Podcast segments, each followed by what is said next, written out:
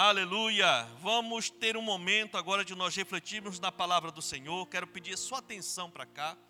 Deus quer falar com você hoje de uma forma muito poderosa, muito poderosa. Estou aqui com o sermão do pastor Relfane Nolasco. É um camarada lá de fora e é um pregador muito abençoado. E eu fui muito ministrado com esse sermão e eu quero compartilhar com você sobre isso.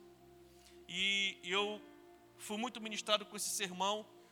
Agora, esses dias, no momento de crise, momento difícil, muita enfermidade, minha filha também acabou de sair da Covid já entrou na rubéola, então né, eu tive assim esse momento de crise e, e, e já está durando um tempo, e aí a gente né, folheando ali, buscando, lendo, e Deus ministrou fortemente no meu coração, assim, fui muito edificado, e eu quero também que você seja.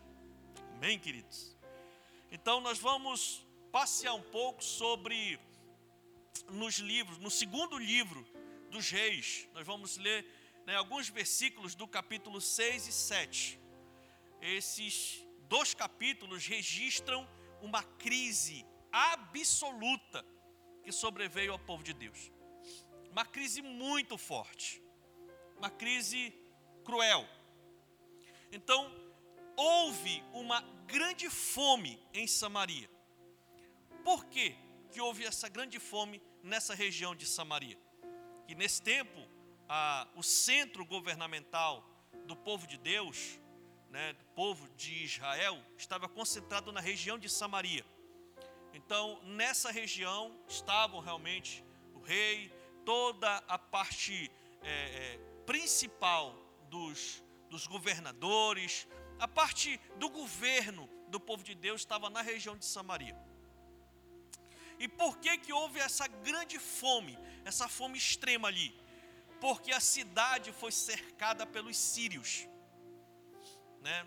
Ben Haddad era o nome do, do rei da Síria na época e cercou a região de Samaria toda né, cercou ali. E por ele ter fechado o cerco, então não teve como abastecer a região, abastecer as cidades. E não havia o mínimo de alimento para o povo trancado dentro da cidade. O povo estava trancado, todo mundo não podia sair de lá, porque se saísse era. Isso era uma estratégia de guerra. Né? Vamos fechar o, fechar o inimigo para matar ele de fome e de sede. E aquele que saísse de lá ia ser morto também. Então, essa sempre foi uma estratégia de guerra. E aquela região, os reis e tal, os governadores estavam ali enfrentando essa situação extrema. Sabe, irmãos? Com isso, o povo estava atordoado e fazendo qualquer coisa para sobreviver. O povo estava realmente numa situação muito difícil ali, extrema.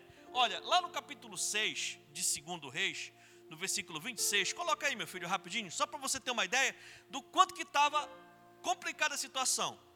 Um dia, quando o rei de Israel inspecionava os muros da cidade, uma mulher gritou para ele: Socorro, majestade!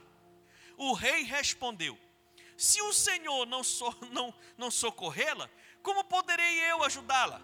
Acaso há trigo na eira ou vinho no lagar? Ele já sabia que ela estava clamando por socorro, por alimento. Contudo, ele perguntou: Qual é o seu problema? Ela respondeu: Esta mulher me disse, apontou para outro que estava do lado dela. Esta mulher me disse: Vamos comer o seu filho hoje, e amanhã comeremos o meu. Olha o acordo delas. Olha o acordo. Entendeu? Olha só o que diz aí. Então, cozinhamos o meu filho e o comemos. Agora, no dia seguinte, eu disse a ela que era a vez de comermos o seu filho, mas ela o havia escondido. Olha o nível de dificuldade. Deu para entender o que eu estou falando, irmãos? Era um nível de crise extrema. Extrema. Aí continuando ali. Quando o rei ouviu as palavras da mulher, rasgou as próprias vestes, como estava sobre os muros. O povo viu que ele estava usando pano de saco por baixo, junto ao corpo. E ele disse: Deus me castigue com todo rigor se a cabeça de Eliseu, filho de Safate, continuar hoje sobre os seus ombros. Escute, desespero. O próprio rei de Israel estava apavorado. Olha só o que ele chegou a falar contra o profeta dele. Ele chegou a falar isso para o profeta dele. Ele culpou o profeta por tudo aquilo que estava acontecendo. Olha só. Então, para você ver o nível de crise que aquele povo estava sofrendo. Amém? O nível, não tinha. Eles iam morrer de fome. E uma mulher resolveu o quê? Combinar com a outra. Hoje a gente come o meu filho e amanhã a gente come o teu filho, cozido. É. Pois é. Então, queridos, diante dessa situação, o tema da nossa mensagem de hoje é o seguinte: quem é você em tempos de crise? Quem você é em tempos de crise? Porque tempo ruim aparece para todo mundo. Amém? É no tempo da adversidade que aparece quem é homem e quem é menino.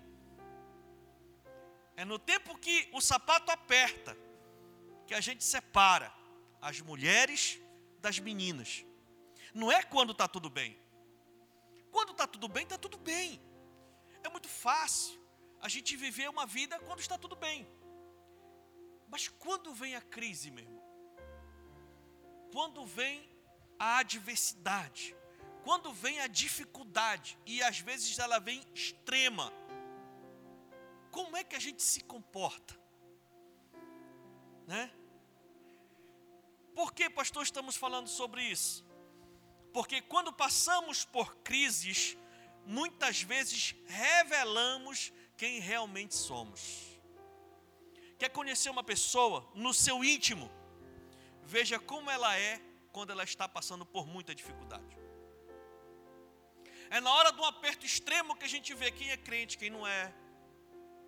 É na hora de uma angústia muito pesada que a gente vê realmente quem é quem, quem é amigo, quem não é, quem é irmão, quem não é. É na hora da agonia que aparece quem é família e quem não é. Quer conhecer alguém de verdade? Então examine esta pessoa quando ela estiver passando por um momento extremo. Quando não faz as vontades dela, quando as circunstâncias estão adversas àquilo que ela planejou, àquilo que ela fez. As crises em todos os sentidos revelam sentimentos dentro de nós. Revelam sentimentos dentro de nós as nossas reações são inesperadas quando surpreendidos por dificuldades indesejadas. É incrível. Por isso nós precisamos refletir quem somos diante das crises da vida. Quem somos diante da adversidade? Que tipo de comportamento a gente faz? Que como é que a gente reage a uma adversidade extrema?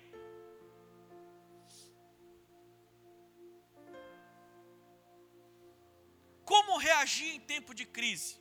Como deve ser o meu procedimento quando tiver uma, uma crise extrema?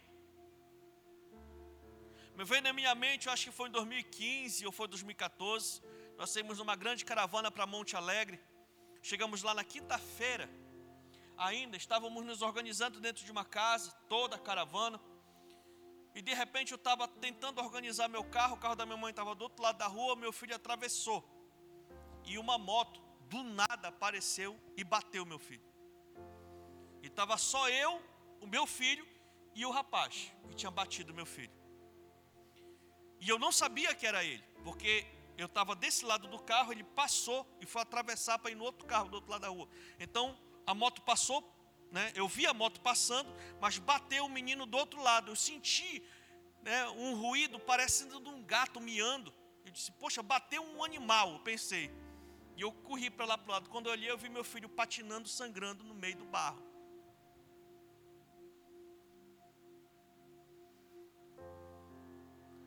E aquilo foi muito forte. O camarada veio, né? Encostou. Quando ele encostou, que eu olhei para ele, meus irmãos.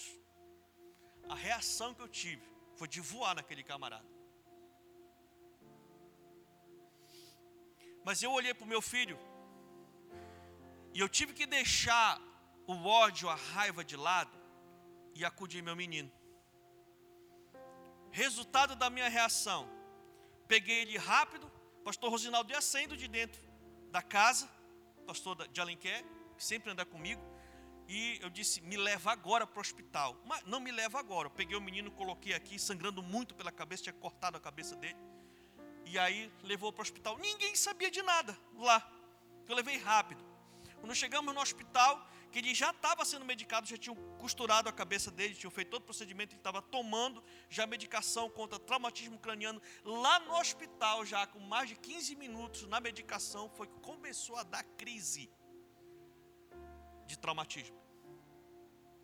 E Deus falou claramente ao meu espírito: se eu não tivesse corrido, tivesse pego o menino, levado para dentro, tentado dar um banho e tal, acudir a mãe, a avó, que o desmaiar, quase o menino ruim e tal, até pegar e levar o menino para lá. Quando chegar lá no hospital, que desse a crise de traumatismo, o menino ainda ia começar a fazer o procedimento nele. Mas muitas vezes a gente tem uma reação contrária. Grita, faz aquele estardalhaço, chama a mãe, chama a avó, agarra o cara e amarra o camarada. É aquela, aquela agonia. Aí, de repente, o menino Poderia até estar morto agora. Então, irmãos, como é que a gente reage no tempo de crise? Como é que você reage no tempo de crise? Você perde o controle? Nós precisamos refletir sobre isso. Nesses capítulos, do 6 e 7 de 2 Reis, nós temos aqui quatro pessoas, quatro personagens que nós vamos trabalhar com eles aqui no tempo de crise, o, o rei, o profeta, o capitão e os leprosos. Você vai entender o que eu estou falando. Nessa história aparecem esses quatro personagens, tá certo? O rei, como o rei reagiu diante dessa crise, o profeta, como o profeta reagiu, o capitão, que era o chefe do exército do rei, como ele reagiu diante dessa crise, e tinha os leprosos que estavam fora do arraial, fora da, da região, como eles reagiram também. Então, a primeira personagem que a gente pode entender a reação foi a reação do rei. Quem era esse rei? Era o rei Jorão, que era o rei de Israel na época. Então, o rei Jorão, mesmo sabendo que Eliseu era um profeta de Deus, que tinha sido usado para salvar o seu povo, ainda assim culpou o profeta por todo o mal que estava acontecendo. Né? A gente viu agora há pouco, né, no versículo 30 de 2 Reis 6. Coloca aí, meu filho, rapidinho. Né, 2 Reis 6,30. Olha só, né?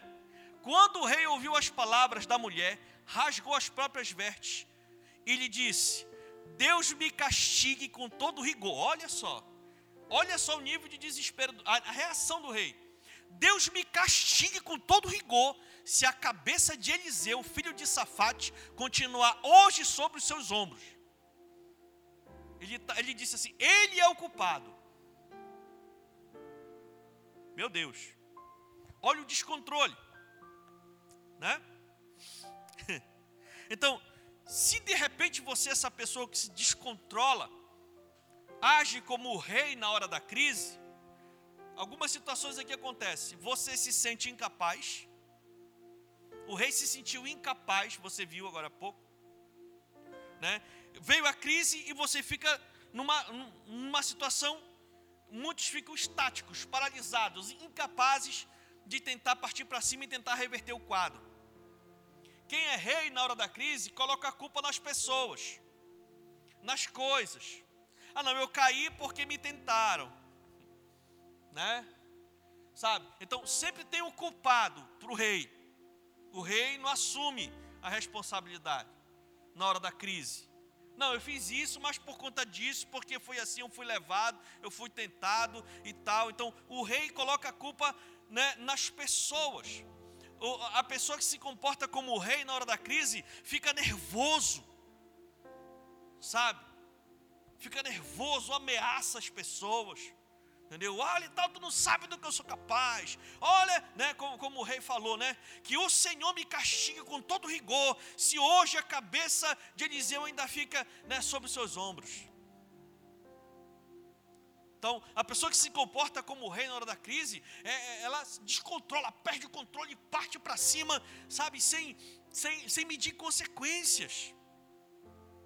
É? O, o, a pessoa que reage na hora da crise como rei, ela desconfia de tudo e de todos. Lá no capítulo 7, versículo 12, olha só a reação do rei. Né? O oficial em cujo braço o rei estava se apoiando, disse ao homem de Deus: Ainda que o Senhor a, abrisse as comportas do céu, será que isso poderia acontecer? Mas Eliseu advertiu: você o verá com seus próprios olhos, mas não comerá coisa alguma. Estava tendo uma conversa ali entre o capitão, entre o rei e entre o profeta. Não confia. Aquele que age como rei, as coisas a pessoa pode falar e ela não consegue. Então, queridos, em tempos de crise, pouco adianta encontrar culpados.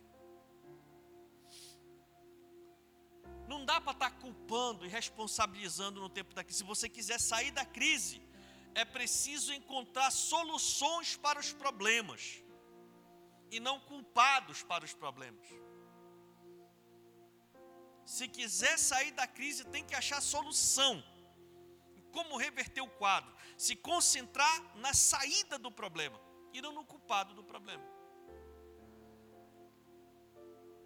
Estamos acostumados a ser reis das nossas próprias vidas e decidir tudo sobre as nossas vidas. Mas quando perdemos o controle da situação, nós ficamos apavorados. Aqueles que se administram muito bem, aqueles que se governam muito bem, que buscam, mas quando vem uma crise, tira o chão, a pessoa descontrola. Pois é, então, queridos, não adianta culpar as pessoas, não adianta brigar na hora da crise e nem fazer ameaça, é preciso encontrar saída para a crise. O rei precisava se concentrar em dar uma solução para sair da situação e não ficar procurando culpado para as coisas. Era como ele estava pensamento dele não estava focado em como se movimentar para poder sair daquela situação e salvar o povo e o governo. Ele estava concentrado em achar um culpado. Então, quando vier a crise, não seja como o rei. Não seja como o rei. Não fique concentrado no problema, nem fique concentrado nos culpados do problema nós temos que ter foco para sair do problema, achar uma solução para a crise. Amém ou não amém, queridos? Então, esse, essa é uma reação, é a reação do rei. A outra reação foi a reação do profeta. Como o profeta reagiu durante a crise?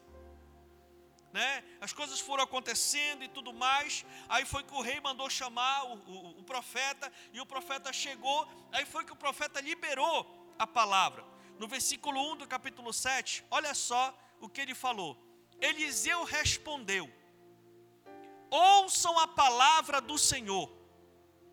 Assim diz o Senhor: amanhã, por volta desta hora, na porta de Samaria, tanto uma medida de farinha como duas medidas de cevada serão vendidas por uma peça de prata. Olha só. Olha a reação do profeta. Todo mundo ali estava na maior fome. E o profeta chegou e disse: Olha, amanhã, amanhã, por volta desta hora, né? Vai vir o quê? Abastança, vai vir bonança, vai vir, sabe, prosperidade. Deus vai matar a fome do povo, né? Ele liberou a palavra. O profeta liberou a palavra. Eliseu era o profeta da época. A sua tarefa como profeta foi anunciar a palavra de Deus. É a função do profeta. A mensagem do Senhor que de que haveria um tempo de bênção e de fartura. O profeta se posicionou. Sabe, queridos? Olha que tipo de reação. É uma reação pela fé. Amém? Estavam na maior escassez, na escassez extrema, todo mundo apavorado, desesperado, mandaram chamar o profeta. E o profeta chegou e disse: Assim diz o Senhor, amanhã, amanhã por volta desta hora, vai haver uma revolução. Hoje vocês estão com fome, mas amanhã vocês vão comprar comida muito barata, praticamente dada. Olha só. Olha a reação do profeta. Irmão, se você é profeta na hora da crise, se você se comporta como profeta na hora da crise, sabe o que você faz? Você abençoa. Você libera a palavra. Hoje eu posso estar numa pior, mas amanhã meu Senhor vai entrar com providência, eu tomo posse. Se em vez de ficar cantando derrota, tem que declarar vitória. E tomar posse realmente pela fé sabe? Nada de ficar choramingando, cantando derrota, se entregando ao problema. Ah, não, esse negócio não vai dar certo por causa do fulano, da situação, do ciclano, da igreja, de Cristo, não sei o quê. Não, meu irmão. Temos que agir como profetas, temos que liberar a palavra. Sabe? Palavras são sementes. E nós precisamos semear palavras de fé Precisamos semear palavras de bonança. Amém ou não amém? Sabe, se você é profeta na hora da crise, você ministra a bênção. Tem que ministrar a bênção. Sabe, trabalhar a bênção para que Deus traga à existência as coisas que não existem. Isso é viver por fé. Sabe, liberar sabe? É, é, se você é profeta na hora da crise, você anuncia a palavra de Deus, sabe? De repente hoje está passando por um Rafael danado, mas aí você pega e libera a palavra. Não, Senhor, eu declaro, sabe, profetizo sobre a minha vida, sobre a minha casa, sobre essa situação, a bonança. O Senhor diz que o Senhor veio para me dar vida e vida com abundância. Então eu tomo posse disso, eu declaro a abundância de Deus sobre a minha vida sabe, declarar palavras de fé, ser profeta na hora da crise, meu irmão. Sabe, meus queridos, nós precisamos governar as nossas emoções e não as nossas emoções governarem a gente. Deus liberou um dom para todos aqueles que creem chamado domínio próprio, inclusive das nossas emoções. Se nós deixarmos o pânico tomar de conta das nossas vidas, é isso que vai acontecer. Se nós deixarmos a crise invadir e dominar a nossa casa, acabou. Então, na hora da crise, na hora do aperto, temos que agir como profetas, no nome de Jesus, sabe? Devemos é, abençoar, devemos ministrar a bênção, devemos anunciar a palavra de Deus a respeito da situação. Casamento está passando por dificuldades, né? Aí digo, não, meu irmão, não aceito isso. A Bíblia diz que o matrimônio deve ser honrado por todos, e você vai honrar seu casamento, você vai pagar o preço, você vai lutar, e daqui a poucos dias, você que está numa crise profunda, o seu casamento agora vai estar andando numa outra sintonia. Sabe? Está com crise lá, com problema de criação dos filhos, né? A palavra diz no livro de Malaquias que Deus converterá o coração dos pais aos filhos e dos filhos aos pais. Tem que liberar a palavra, porque é a palavra que faz efeito e traz à existência a obra de Deus, o milagre de Deus. Então temos que ser profetas, principalmente sobre a nossa própria vida, quando as dificuldades vierem.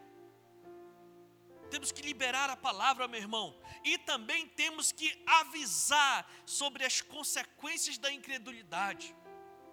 O profeta tem que falar: não, meu irmão, você não pode pensar assim, não. Quando a pessoa vier, sabe, abrir o coração, falar: não, eu não desisto, eu não quero, não quero mais, eu quero sair da igreja e tal, porque isso, porque. Não, meu irmão, não faça isso.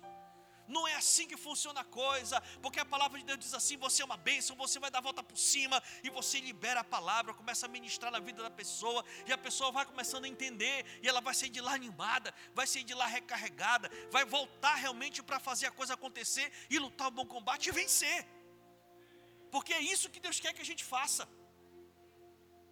Sabe, então, quando aquele se comporta como profeta, meu irmão, sabe, ele, ele é um encorajador ele libera palavras, as palavras saem com autoridade de fogo, a pessoa entende e ela volta a combater o combate da vida dela.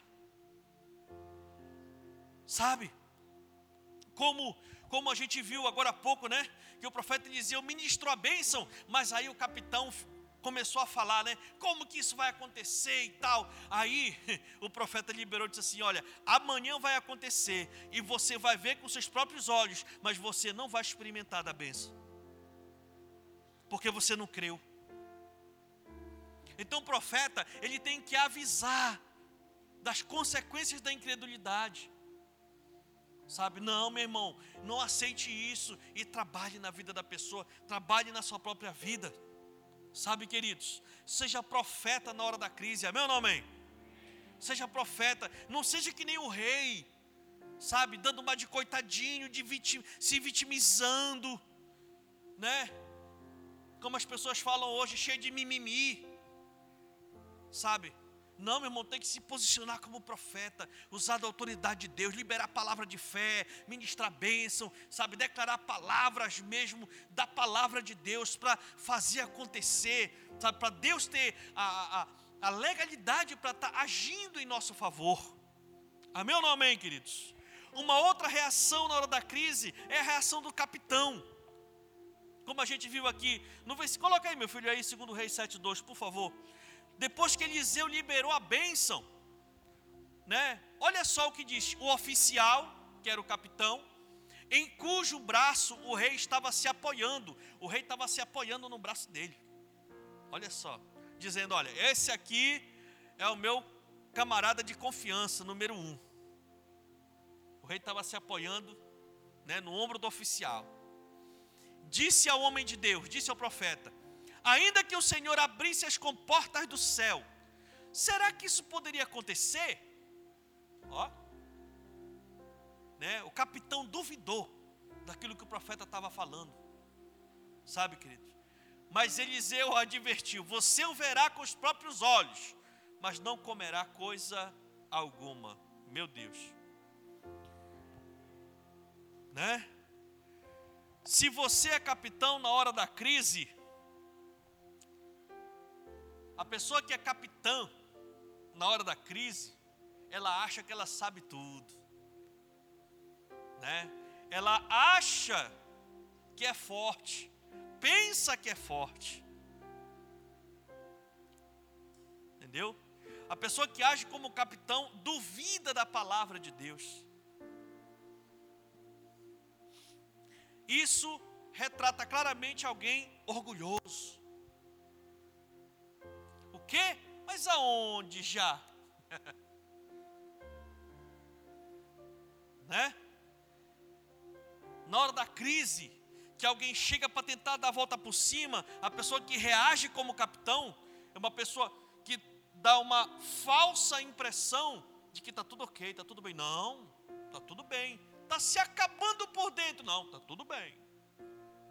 Não aceita ajuda. A pessoa chega junto, mano, e aí como é que tá? Não, está melhor impossível. Como é que você está? Estou super bem. Passando por um perrengue grande. Mas está como capitão, como oficial. Né? Eu morro, mas não perco a pose. Mas se morre aí, né? A palavra de Deus diz que mais vale um cachorro vivo do que um leão morto. Então tem pessoas que são assim. Infelizmente, muitos capitães são usados para mandar e desmandar. pensando que sabem tudo e que são fortes, pois até os reis se apoiam neles. Né? Mas ninguém é maior do que o nosso Deus, que pode mudar tudo e transformar a crise em oportunidade. Entenda isso.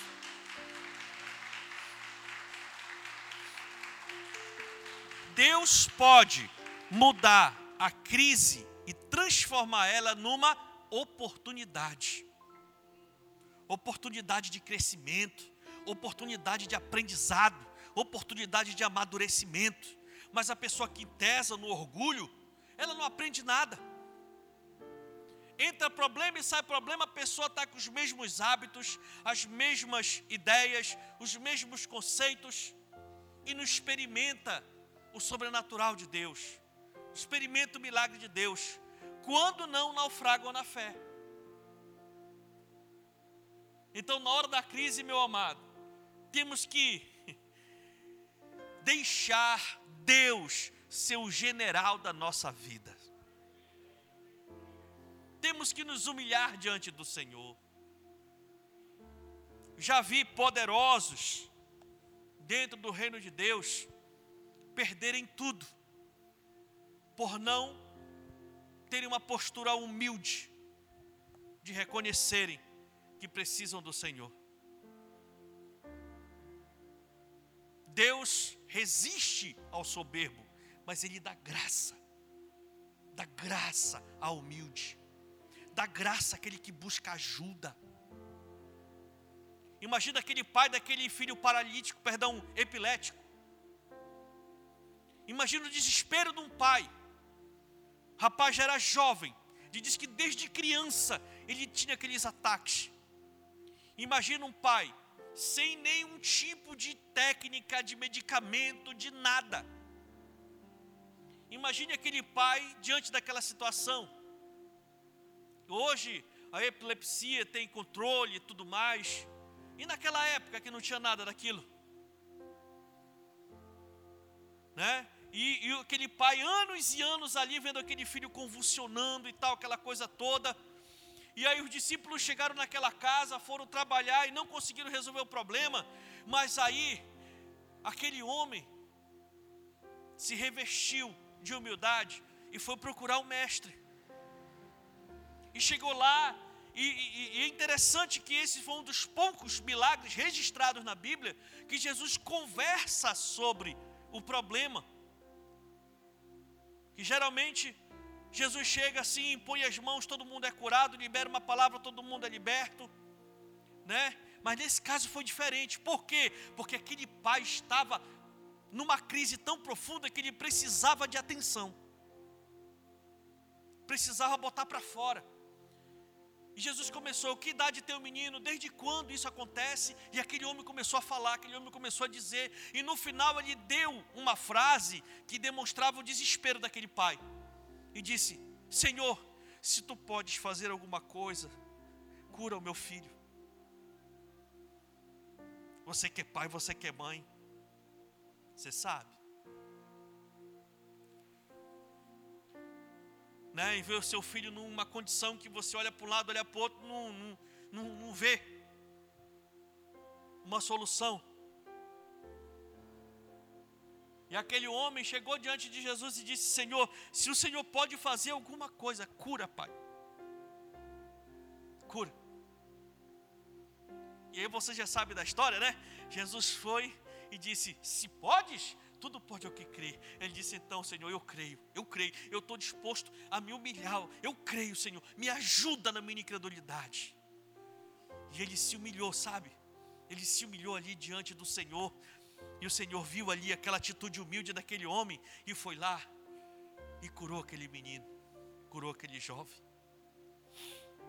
Você quer realmente ser alguém diferenciado? Não seja como o capitão, na hora da crise, fingindo que está tudo bem, tentando demonstrar que não está em crise, tentando demonstrar que não saiu do salto, né, que perdeu o emprego, mas ainda estou mantendo o mesmo padrão de vida e se endividando, emprestando dinheiro. Não. Sabe, Deus resiste ao soberbo, mas dá graça aos humildes. Você pode estar perdendo a oportunidade de experimentar a providência de Deus. Muita gente não recebe as bênçãos de Deus por conta do orgulho, queridos. Sabe? Então nós não podemos ter essa postura. E o último personagem são os leprosos. Lá em 2 Reis, no capítulo 7, a partir do versículo 3, coloca aí, meu filho. Vamos ler essa passagem. Havia quatro leprosos junto à porta da cidade. Eles disseram uns aos outros: Por que ficar aqui esperando a morte? De repente deu, né? Eles viviam do lado de fora. Tinha uma parte que era isolada, eles iam para lá. Daí surgiu aquele nome do leprosário, que as cidades mais antigas tinham, que óbvio também tinha, né? Entendeu? Uma região onde as pessoas que estavam com lepra viviam lá. Então era separado. E ele disse assim: se resolvemos entrar na cidade, morreremos de fome. Mas se ficarmos aqui, também morreremos. Vamos, pois ao acampamento dos arameus, para nos render. Se eles nos pouparem, viveremos. Se nos matarem, morreremos. Olha só a ideia desses quatro camaradas, né?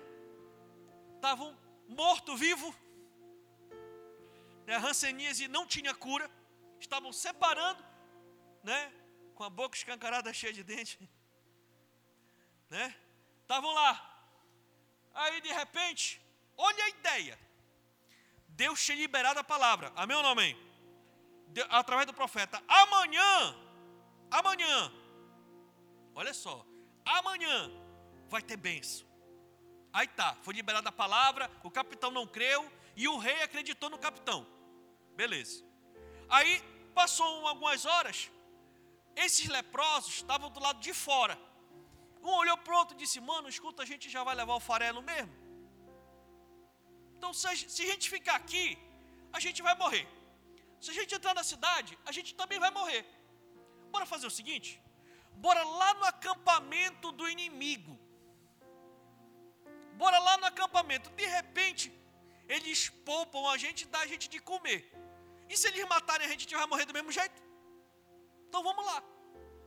E os quatro saíram andando para lá. Ao anoitecer, eles foram ao acampamento dos arameus. Quando chegaram às mediações do acampamento, não havia ninguém ali. Quando eles chegaram no acampamento, não tinha mais ninguém no acampamento do exército. Pois o Senhor tinha feito os arameus ouvirem um ruído de um grande exército, com cavalos e carros de guerra, de modo que disseram uns aos outros: Ouçam, o rei de Israel contratou os seis, os reis dos hititas e dos egípcios para nos atacar e eram quatro leprosos andando.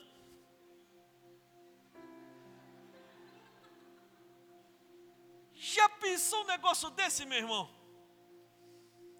Quatro leprosinhos foram para lá, né? Andando que já estavam no estágio final da coisa. Então, com certeza, os dedos já, né, já tinham ido embora. Estavam só os toquinhos já, irmão, mas só.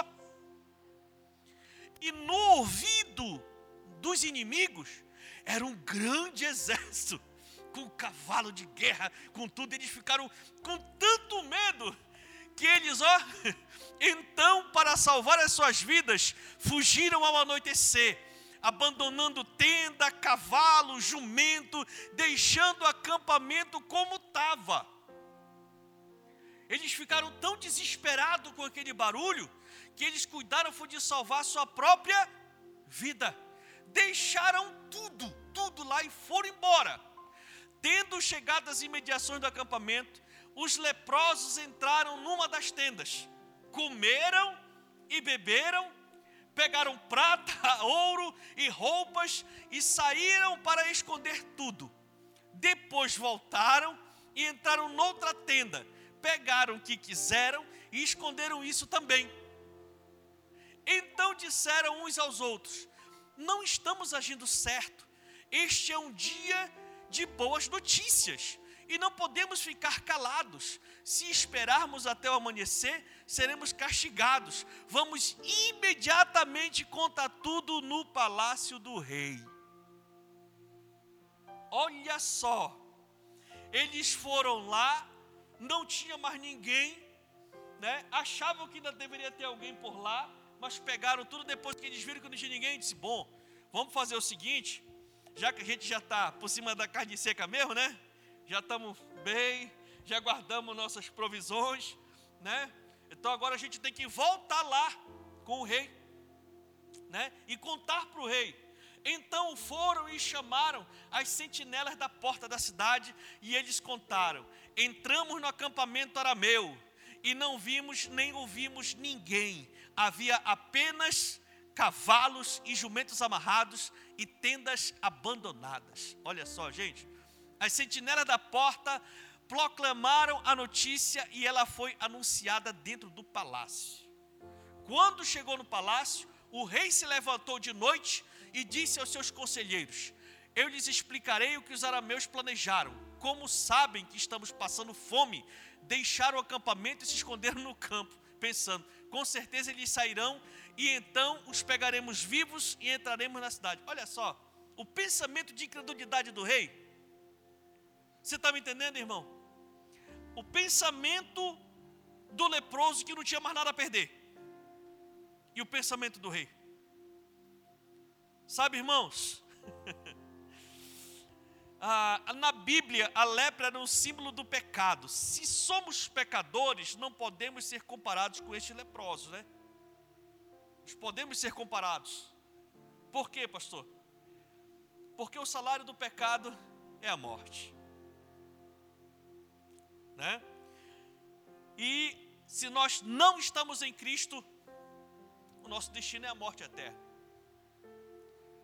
Então, queridos, de repente, na hora da crise, nós devemos nos comportar como esses leprentos da vida, né? Por quê, pastor? Porque ele sabe que ele é um pecador condenado à morte. Então não adianta estar se orgulhando de muita coisa, não adianta ser capitão.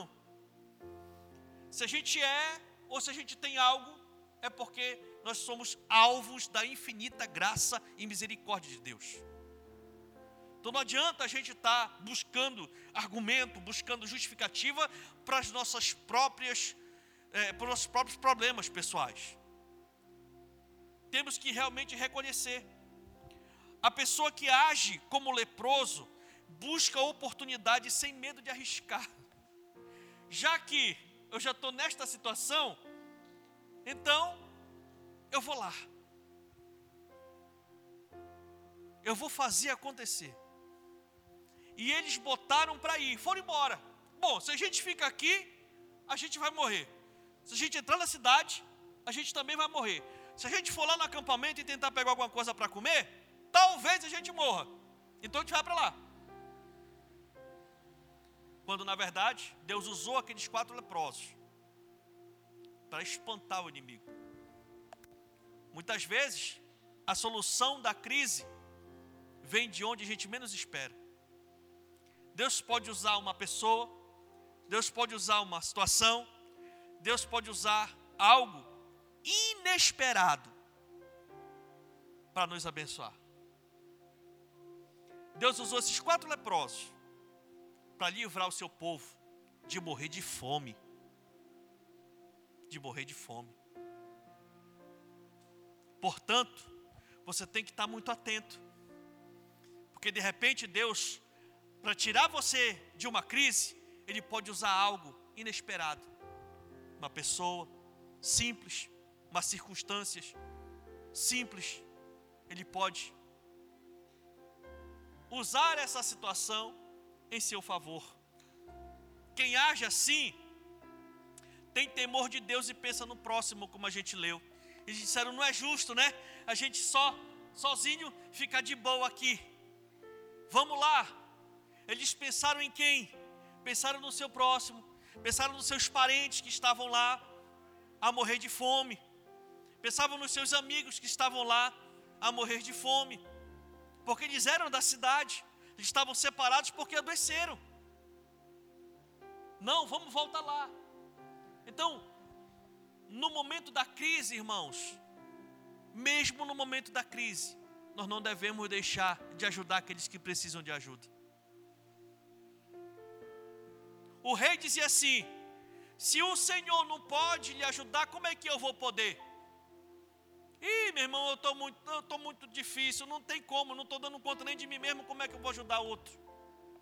Essa é a postura, a reação do rei.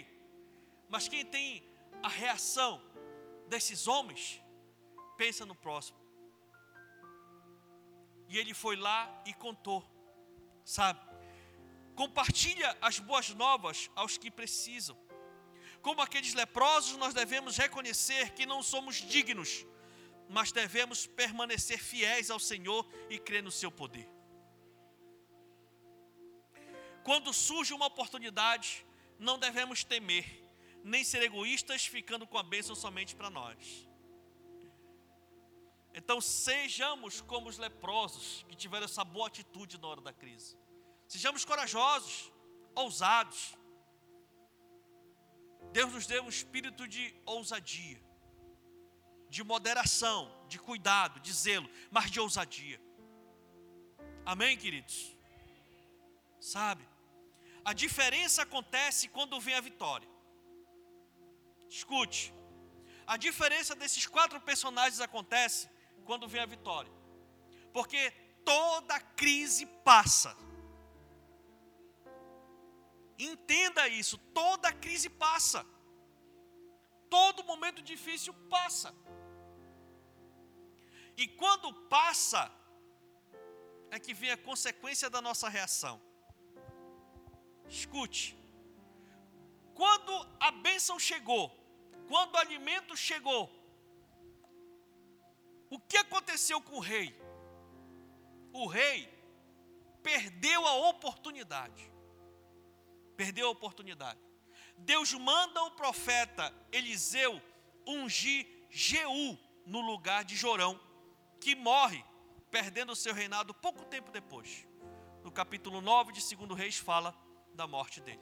Pouco tempo depois desse grande milagre, né, Deus fere é, Jorão e Jeú é levantado no lugar dele. Você está me entendendo, irmão? Depois da crise, a nossa reação vai determinar onde a gente vai chegar. O profeta, o profeta, a reação do profeta. Como que o profeta ficou depois que a bênção chegou? Que ele disse: amanhã está chegando a bênção aqui o profeta foi honrado porque se cumpriu a palavra. O profeta, quando saiu da crise, o profeta saiu com mais moral ainda. O profeta saiu com mais autoridade ainda. O rei perdeu a bênção, mas o profeta saiu de lá com mais, sabe, com uma autoridade muito maior, estabeleceu o seu ministério profético. E o capitão? quando a bênção chegou, o que, que aconteceu com o capitão? O capitão foi atropelado pelo povo e não pôde experimentar da bênção, né? Olha só. Então, o povo saiu e correu para o acampamento. Você está me entendendo? E nessa saída daquela multidão, ele ficava sempre à porta principal da cidade. Ele foi pisoteado até a morte. Ele viu a bênção, o povo vindo com as provisões, mas ele não experimentou nada a si mesmo, como o profeta falou.